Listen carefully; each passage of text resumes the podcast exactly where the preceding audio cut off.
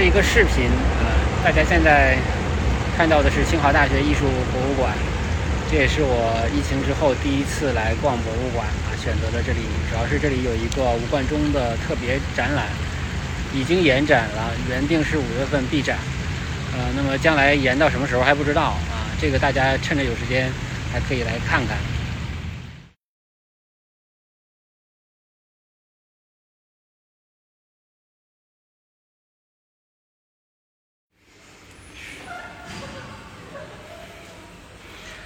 好久没来了，都快哭了。就是进入吴冠中的展厅了。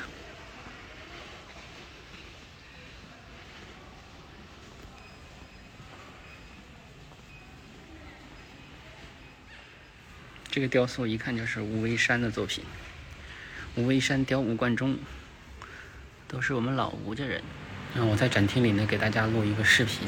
这个视频呢，不是一个讲解，是我看展的时候的一些随机的心得感受。啊，因为我也没有准备这个展，所以我看到的很多东西都是在这个展览上现场看到的一些信息。然后我就想谈谈一些我自己的一些心得体会吧，啊，跟大家分享一下。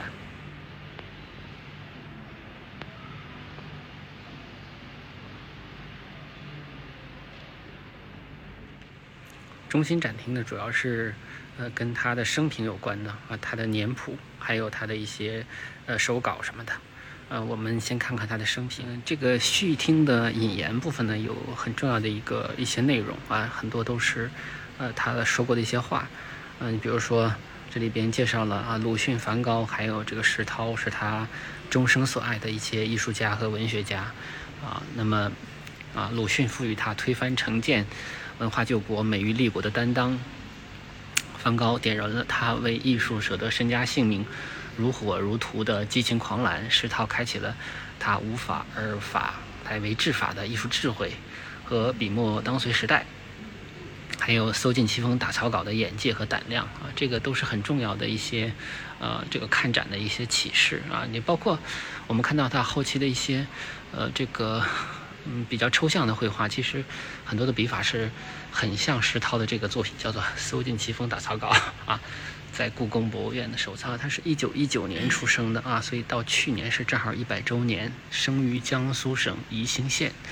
嗯，他呢，宜兴属于无锡啊，无锡出了有很多的大画家，像徐悲鸿也是无锡的宜兴人啊。历史上最早的画家顾恺之。还有我特别喜欢的倪瓒都是啊，这个无锡人。呃，他十五岁的时候考的是这个，呃，一个叫做工业学校机电机电科啊，他电机科啊，他是一个理科生。但是呢，他后来认识的这个叫朱德群，十六岁的时候，那么他就听说这个啊杭州艺专比较好，因为他很喜欢画画，然后就违背父命，就考了这个杭州艺专。杭州艺专的当时的校长是林风眠，那么林风眠也是呃在巴巴黎留学，啊，后来成为这个中国和西中国艺术和西方艺术相结合的啊非常了不起的一位啊艺术大家。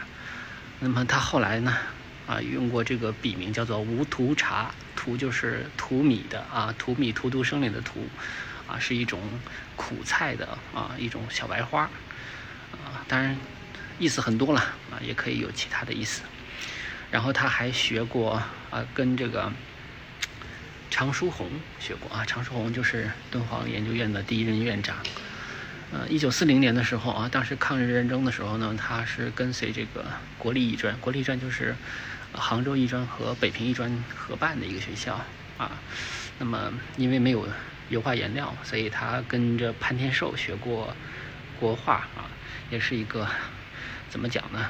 就是歪打正着吧。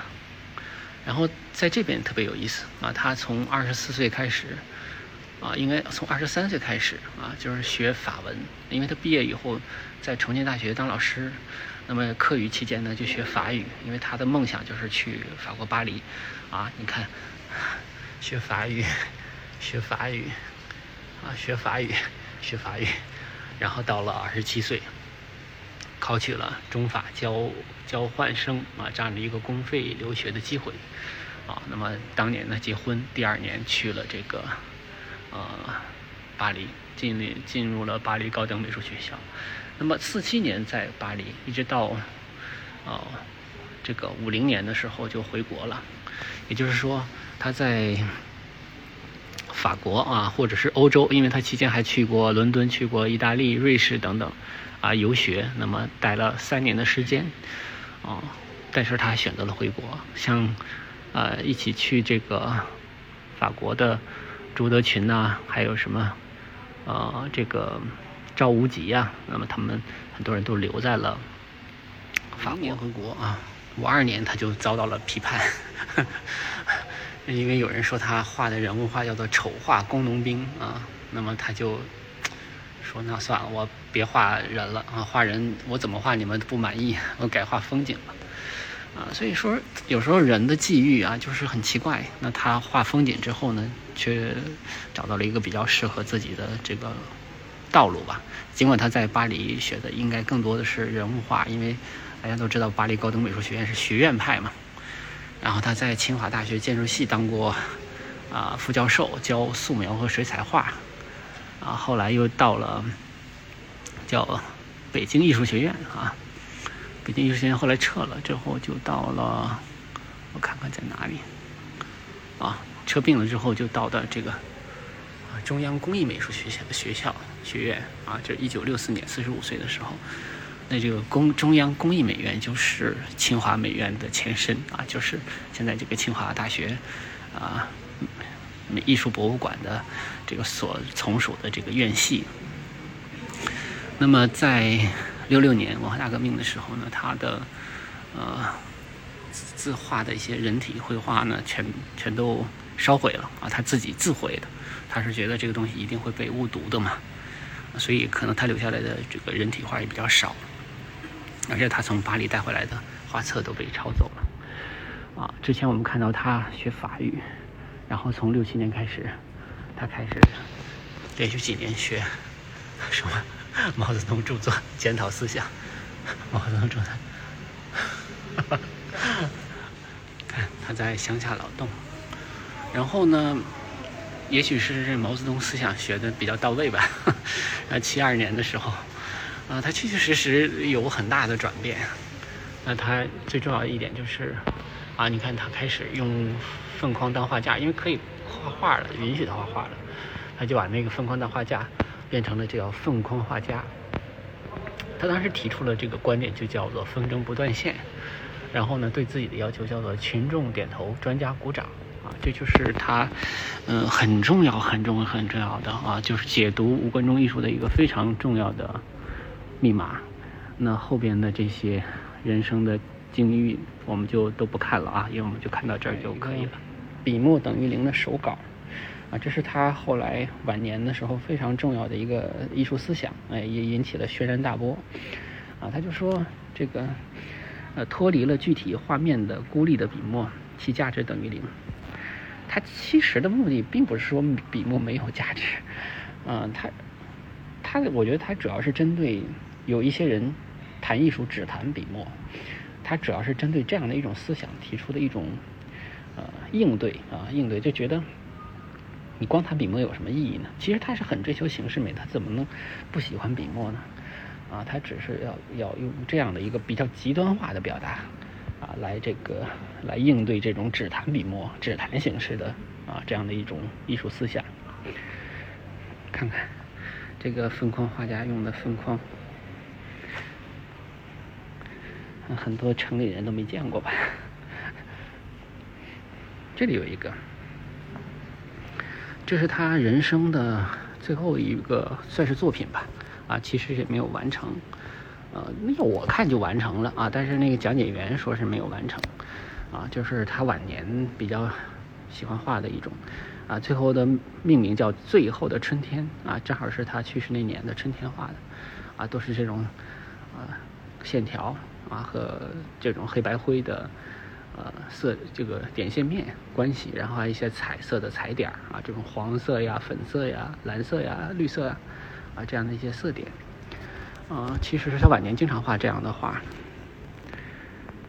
其实就是一个抽象画啊，但是你非要命名的话也可以。所以这也其实也体现了这个吴冠中的作品中的一个特点，就是他说这个风筝不断线啊，即便是我画了一个抽象的画，但是我也要给它起一个非常容易懂的名字啊。这个名字其实就是那根线，就让你让观者跟这个画之间更容易找到一种视觉上的关系。最大的一幅画呢，是画的是张家界。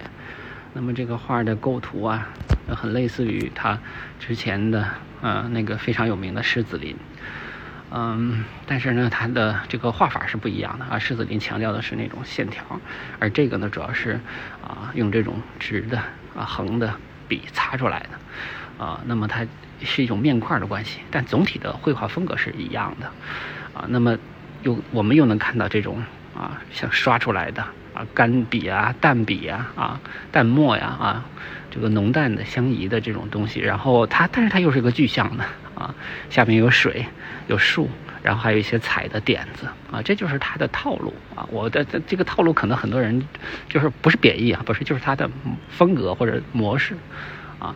那么这幅画呢是来自于新加坡国立美术馆，嗯，这里头要介绍一点，就是他在这个去世的前两年。啊，把自己的很多的作品捐给了新加坡国立美术馆，啊，当时也在国内引起了很多的这个争议，就觉得你是一个中国的画家，为什么要把画都捐给新加坡的国立美术馆了呢？啊，这个具体的情况啊，我觉得也不太清楚是怎么想的，但是我觉得无所谓嘛，啊，这个人家保存的挺好的，所以这个展览的大多数的作品都是来自于新加坡啊国立美术馆的收藏啊，所以我们能。在国内看到这批作品也不太容易啊，挺值得看的一个展览。这个是一九四六年他考那个就是赴法公派留学的一个试卷啊，他答了一个试卷，但是这个字不是他写的，是考官写的。那么考官呢看到这个卷子之后觉得特别特别好啊，当时也不知道是他啊，那么就抄录了一份，就把这个试卷抄了一份。后来呢才知道说这是五官中的。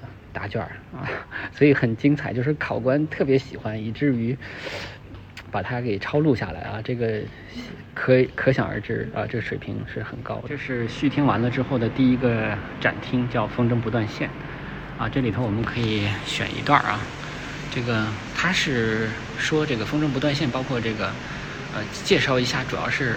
讲究作品与人民感情之间的啊这种联系，其实它的风筝不断线的解读有很多的方方向的啊。我们一会儿在这个参观的过程中会不停的提到这个风筝不断线。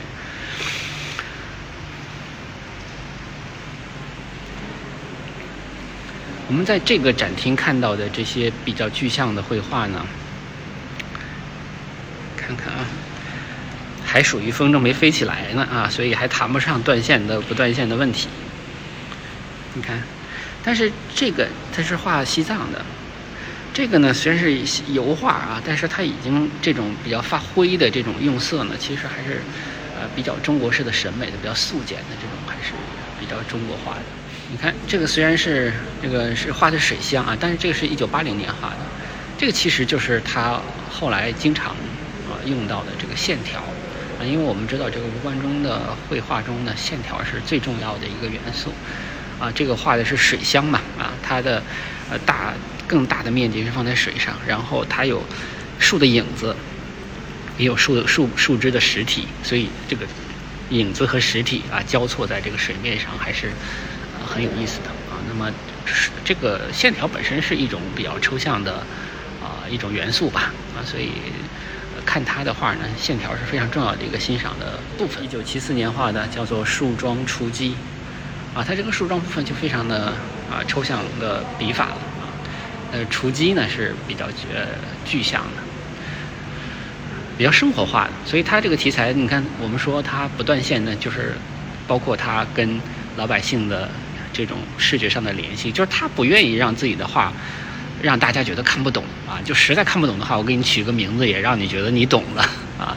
所以这是他非常一以贯之的一种艺术思想啊。我们再看这个，这个比较很具象的啊，但是他用了一种，呃，我们可以也可以叫做散点透视吧啊，因为呃，实际上你在乐山大佛找不到这样的一个角度，啊，我们看到了水面啊，如果是不是我们就在河对呃这个水面的对岸来画的？其实，在水水面对岸就会就会看到整体了，啊，不是这种仰望的视角了，又不一样。所以它是在不同的角度，也可能是在船上，也可能在对岸，也可能是在下边脚脚下，也可能是在侧边看到的。而且呢，而且它很聪明的，你看，比如说它中间用了一个留白，其实就是表明是云彩云雾啊，啊，就如果说这个腿和脚，它要不用这样的留白的话，它要连在一起的话，那可能从透视上来讲又很别扭，又不太好画。哎，非常非常聪明啊！这你看这个脚趾和它这个腿，其实它是不合比例的啊，但是没有关系，它用这样的一个方法就把它解决了，啊，就有点像我们说的。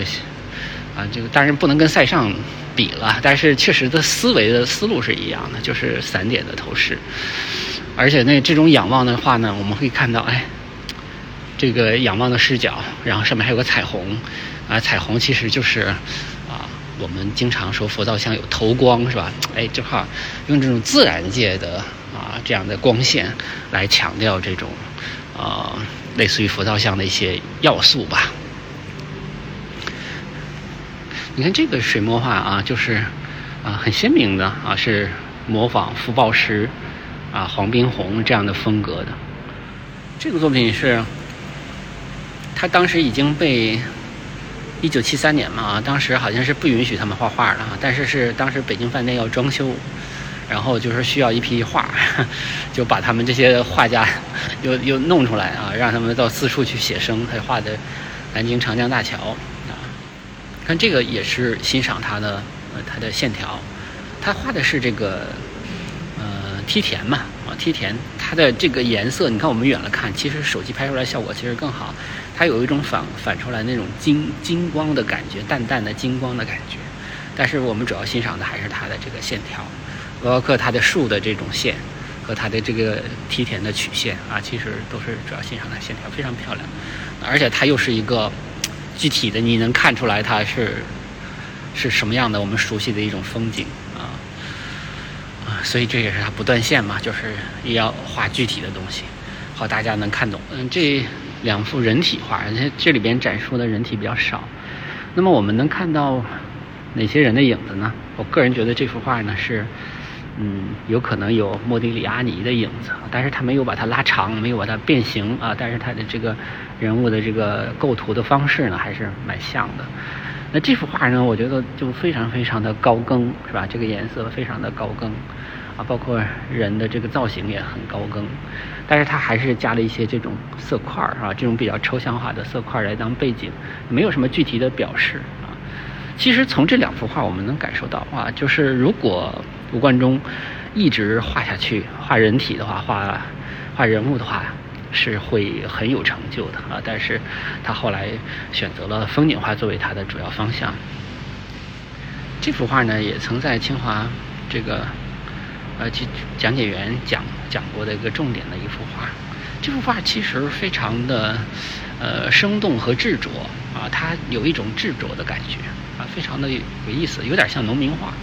但是呢，有的笔法呢用又比较就笔触都你看都比较鲜明的一个笔触，呃小色块的笔触啊，这也是他经常使用，就是他的，呃我们说点线面在他的上面用的多，那个面就是这种小面块小色块使用啊，挺好的。这我我都觉得是不是也是受到梵高的一些影响啊？哈，他这个很灼灼的，像梵高早期的一些绘画也是这种很灼的感觉，但是。色彩应该是还是不是早期梵高的色彩啊？而且他特别有意思，他特别喜欢用这粉色，大妈粉，他特别喜欢用粉色，也是比较接地气的一种用色。这幅画呢是他在印尼的画的啊，因为他也曾经被一些周边的一些国家邀请去作画啊。我觉得大家如果说看的画比较多的话，就能知道这幅画实际上啊，这个受高更的影响比较大啊。虽然色彩上可能差异比较大，但是从构图上啊，从造型上，呃，从体现出来的神秘感上啊，就是非常非常的高更。所以大家还是要多看点画。第二单元叫形式是画家的生命线，啊，所以它实际上是非常注重形式的，啊，那么 他说绘画首先是要美，就好比这个音乐首先要好听一样，美是靠形式造型规律来解决的，不是靠含义图解来解决的啊。所以就是它其实是美是有单独的存在的这种价值的啊。他存着救救孩子的心态，首先提出了啊形式美感的理论。我说造型艺术如果不讲究形式，就是不务正业。很多年轻画家只关心题材和主题。啊，都想画都画不好，就是造型规律没释放出来。这就是我刚才讲的，他后期讲的笔墨等于零，其实并不是反对形式，因为笔墨就是形式嘛。啊，但是他的观点就是一定要有根啊，就是艺术一定要有根啊。这个形式美的构成因素往往上升为作品的灵魂、块面、点线等等之间的节奏，成为绘画的根本。其实这些节律的母体被解体或隐藏了，作品进入了抽象领域。啊，他看他的话也有一点，就是他始终是徘徊在，啊，也不叫徘徊吧，就是啊，他在这个具象和抽象之间的，啊，他是一直想在融合的。啊，当然我们说，其实有个词可以形容这种关系，就叫做意象，就是它又是抽象的又是具象的。啊，我们看看这幅画啊，这幅画呢是画的新疆的高昌。啊，叫再会高昌，这画其实是非常非常的抽象的啊！如果不看上面的山的话，下面就是，呃，你如果不起个名儿啊，你再把那山去掉了，你你就根本不知道他在画什么啊！但是它的线条很漂亮，用色很漂亮，里面的点子也很好看，所以它确实是有很强的抽象之美。所以我个人觉得，吴冠中的画啊，欣赏它呢，就是看它的抽象的比例有多高。啊，我觉得抽象比例达到百分之七十以上啊，在百分之七十到百分之九十之间，嗯，他的这个画就是特别的好，就是又不断线，要大家都能欣赏，然后呢又特别的好看，啊，当然其实我觉得他可以更大胆点儿，这个不妨把线剪断了，我这有点反动哈，就是他一生坚持的就是不断线，啊，那么不断线也成为他的一个局限啊，其实也是他的一个局限。所以他的艺术呢，始终是一个民族艺术啊，你很难讲它是一个比较国际化的艺术，因为国际化的艺术应该是比较开放的。那他呢，始终还呃牵着这根线，所以他的艺术呢，还是扎根在这个中国的民族艺术里啊。这个东西也没有什么对错，也没有什么高级不高级啊。但是，呃，如按照他的能力的话，他其实可以有更多的尝试啊。但是，啊，他的艺术观就是如此。啊，那么这幅画，你看它上边还有一个火焰山，啊，火焰山其实从这个物理距离上来讲，离这个高昌还是比较远的，啊，它这个山也画的很有意思，你看上面的这个，呃，这个笔触啊，像不像梵高啊画的星夜的那种笔触，或者是蒙克的一些笔触，啊，所以它的这个具象的山啊和这个比较抽象的一个高昌，啊，组合在一起，就形成了这么一幅画，是非常。啊这个尺幅也比较大，是非常棒的一个画。看，这都是画这个，呃，江南的一些水乡啊，或者建筑的。啊，上面的这个右上角这个是四合院儿啊，等于是空中视角、无人机视角。这个画和这个画的构图基本上是一样的啊，用色上差一点，但是材质是不一样的。这边的这个是油画，这个是水墨画。那么表现中国的民居啊，或者中国的风情啊，我们明显的感觉到还是，啊，水墨画更好啊，这是我个人的观感。我觉得水墨画的那个速度啊，那种简单的感觉呀，好像更对路啊。这个油画感觉稍微差一点儿。的，啊，你看这个水乡民居的，呃，房顶是吧？啊，它又是这种大的。黑白灰的色块来画的这种屋顶，啊，叫粉墙黛瓦，然后加的一些，你看那种黄的啊、粉的呀，啊，一些这种小色块在里面，啊，这就是它的风格或者它的一个模板啊。你别看它大啊，但是基本上就是这个路子。那你看这个油画版的，这是，这其实就是非常非常抽象了啊。其实，但是我们中国人也是一下子能看出来粉墙黛瓦的水乡。啊，它的标题就叫“故宅”。你看，他还是啊，用这样的标题。他他特别，我觉得他可能特别怕别人看不懂 啊。有的时候艺术啊，让人够够一下啊，就是有点距离感，其实也没啥不可以的啊。这是他画的树根啊，这种盘根错节、比较遒劲的啊这种东西，这个其实还是线条，还是色块。你看里边还是有这种带彩色的点子，是吧？还是有我们熟悉的粉色、粉色、红、黄色啊。你看这些，这些画都是。你看这个画啊，这幅画，这画叫草画啊。你看他画的这个线条啊，对吧？就是就是线条是吧？然后那个色块，但是他又他又怕你看不懂，或者他又怕你觉得有距离，他在里边画了很多具体的小花。这就是不又是不断线，但是它线条也不断哈。你看这些线条，所以风筝不断线在他的画中可以得到非常充分的这种解读啊。你看他这个，这个也很有趣啊。你看画的就像水中的一块块石头哈，然后水流的这个流，然后水流的那个线呢，又有点像鱼，有点像蝌蚪啊，有点像泥鳅。但是里头又看到了粉色，看到了黄色，很有意思。这个画我觉得特别好啊，这个这画叫做“镇”，啊，就是乡镇的“镇”。我们凑近的看的话呢，你看这个笔触是这样的，就是非常的粗放。可是放远了看的话呢，哎，就是一个小镇的密密麻麻的房顶。啊，这个画我觉得非常好，我特别喜欢。啊，如果这个有类似的画啊，上拍卖品市场，大家谁有钱，我觉得我鼓励你买啊，因为我觉得它是把那个抽象和啊具象呢融合的特别好的一点，就是这个这个东西也有融呃融合好融有也有融合不好的时候。看到了吗？它还有一个签名叫做这个地方叫图啊，它的笔名叫艺名叫无图茶，图就是这个图。荼蘼的荼，然后还有个茶叶的茶。其实荼在古代也是茶的意思，啊。展厅的中间有一个放映厅啊，播放了一个十几分钟的纪录片。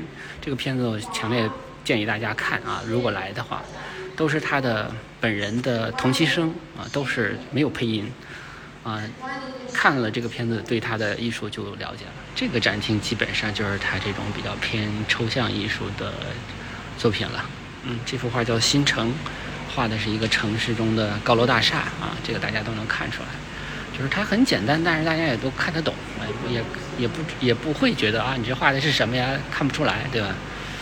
嗯，这个就是其实是非常非常抽象了啊，这个非常抽象啊，就是色块，因为。因为可能确确实实找不到具象的一个依附了啊，所以他给他起了一个名字叫做“昼梦”啊，就是白日梦，用这个“昼梦”来解释它啊，就是有的时候其实也没有必要非得起个名字啊，但是那可能就断线了，就不符合吴老的啊艺术观了。啊，这个叫做“岁月风华”啊，你可以。这么看的话，你看，其实就像一些树叶啊，或者一些竹叶，但是你能感到风吹动的感觉，哗啦啦的那种感觉，是吧？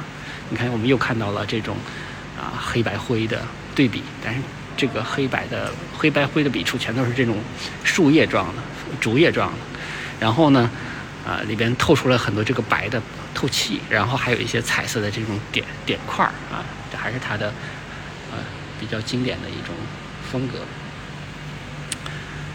这个叫做苏醒，啊，像不像下雪？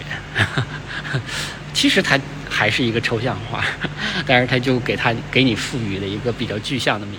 这幅画尺幅很大啊，叫春田，啊，色彩太漂亮了，对吧？太漂亮啊！尽管用了粉色，我觉得也还是很漂亮的。然后里边有很多的线条，那么其实也是个抽象画啊。说到这儿，我们就说到这个抽象表现艺术，啊，我们都知道叫波洛克，它的特点就是把那个颜料啊滴在这个画面上。那实际上我们可以很明确的说啊，吴冠中是受到了波洛克的影响。但波洛克的这个抽象表现主义是没有任何具象的内容的，也没有具象的主题的，就是纯粹的形式美。那吴冠中借鉴了他的这种手法。但是呢，他赋予了，就是给他加了根线啊，我们说就是加了根风筝的线，就让他啊离大家近一点，让他啊不至于被大家啊完全的抛弃，或者因为因为如果要是完全的抽象的话，可能大家就理解不了了。那这个就叫啊墙上阴亲啊，它上面有一首诗啊，你可以看到这个诗叫做。啊，墙上树影墙上藤，啊，瞬间邂逅一阴亲，啊，里边浅色的就是树的影子，深色的这个细的线条就是藤，啊，就是说实体的藤和虚的这个树影，啊，在这个短短短暂的这个相遇的时候啊，像阴亲一样，然后当然里边又看到这种红色的点点哈，黄色的粉色的点点。我们都知道藤上也没什么花哈，但是它这个就是起到一个让这个色彩丰富一些的。这个画叫做紫藤明珠啊，紫藤明珠就是画的藤啊，里边啊就紫藤花嘛啊，紫藤花，但是它就不是把它花实体的画出来，而是把这个藤啊和这个彩色的点子啊融合在一起的啊，也是个比较抽象的画。那我们再来看这个。啊，这个叫做野藤明珠了，一个一字之差，但是我们发现这个有什么特点？啊，这有个很大的特点，没有彩色的点子了啊，因为他其实也意识到了，就是他追求中国式的审美的这种表达啊，其实不需要那样，但是怎么去留这根线呢？那么它就这个其实非常非常的波洛克了，但是这个没有什么彩色的点子，啊，这个都是各种各样的线条，然后啊，这个浓淡是吧？然后点标题啊的标题，我觉得就是他留的这根线啊。我们都知道徐渭的话叫做啊《木葡萄图》里边有一句诗啊，叫做啊笔底明珠无处卖，闲抛闲置野藤中。啊，就是说，我的东西，反正也没有人买，那我就扔在这个野藤之中啊。这个明珠，你就再珍贵，你也扔在野藤里。所以他用这样的一个标题来阐释他对他喜欢的画家的一种继承、一种尊重啊。同时呢，这也是一种文化上的嗯那根线，就是他还是牵系着一种中国式的啊文人的思想。啊，文人的审美，所以这个其实是非常高级的了啊，非常高级的了。他他舍弃了那个，就是他等于把这根线做到最细了啊，不断线的这根线做到最细，他已经开始啊往更高的方向放这个风筝了啊。那么比较不错，这个画，但但是他们说在拍卖。市场上 这种画的价格好像还不够高，还是要有点具象才高。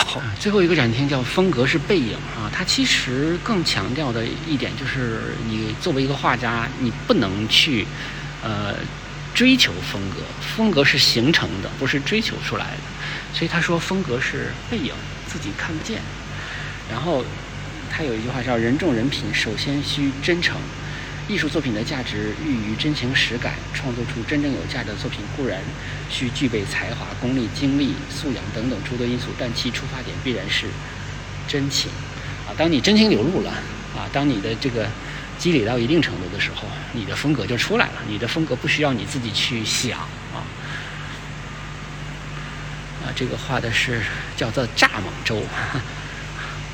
其实这个画用手机拍出来比现场看更更清晰明白啊，因为它的颜色的对比度会更强啊，大家看到的效果应该是比在现场看到的效果可能还要好一些啊。这个蚱蜢舟就是这里的这个小船，看到了吧？这个小船像蚱蜢一样啊。你看他画的这个白桦树啊，特别用这种笔触画出那个桦树皮上的那个肌理来。你看这又是抽象表现主义的作品了啊！但是他给他起了个名字，起了一个非常接地气的名字，叫春雪啊！大家去理解吧，这是春天的雪。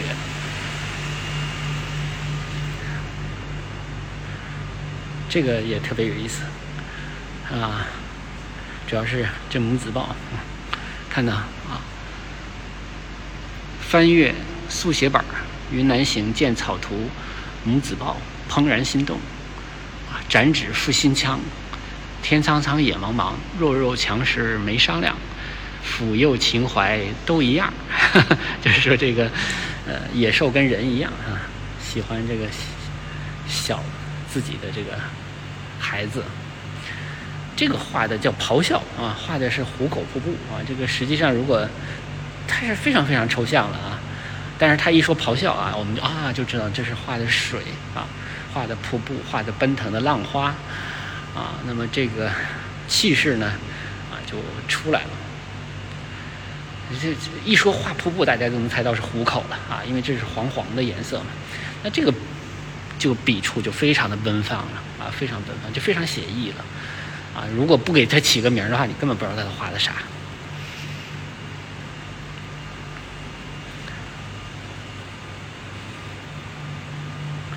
大家随随机看看吧。啊，你看这个，你看看这幅画叫《迎春》。啊，甚至都有点康定斯基的感觉了哈。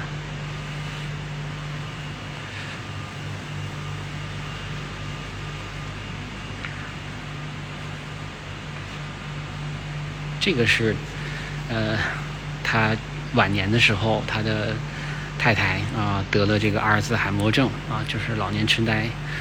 嗯，他为了表达这个对跟他跟太太的感情非常好啊。那么一辈子相濡以沫吧，啊，他画了这个叫“寂寞沙洲冷”啊，两个，这是天鹅呀，还是大雁呢？哈，还是寒鸦呀？啊，那么相依相偎的感觉。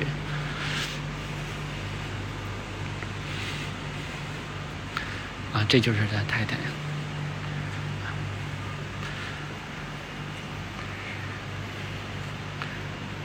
一九九九年画的。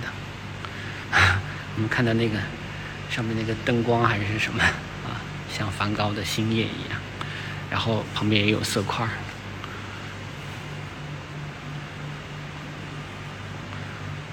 你看他这个童年啊，实际上就也是画水乡嘛，因为他家是宜兴的嘛，这种江南小镇，其实就是一些黑白灰灰蓝啊这种。上面还有小小燕子啊，它著名的双燕也有小燕子啊，都是这种笔，其实是一些比较抽象的笔法啊，但是呢，它还是不断线，它还是让你能看出来它画的是什么啊，然后还有一个比较具体的名字。这是这个展厅最后的一幅画，就是叫鹤舞啊，这个大家都能看出来，仙鹤嘛，舞蹈，它主要是这种生命力啊。也很具体，这个倒不不抽象，啊，那么人岁数越大，越会追求画中的生命力。呃，展厅就带大家简单看这些，这都是我的一些感受啊，没有什么知识性，就跟大家分享一下。那个身子要很高，形成一个作品，不是一个普通的，要超出大身，但是呢，高的不能停，因此呢，我就尽量要把。这个高级的东西能够在群众的欣赏水平拉到一起。这家店叫小闪娃，他们家的这个每天夏天的这个江水凉面特别的好吃。之前在美术馆那边有，后来那个店拆迁了，只能到清华这边来吃。哇，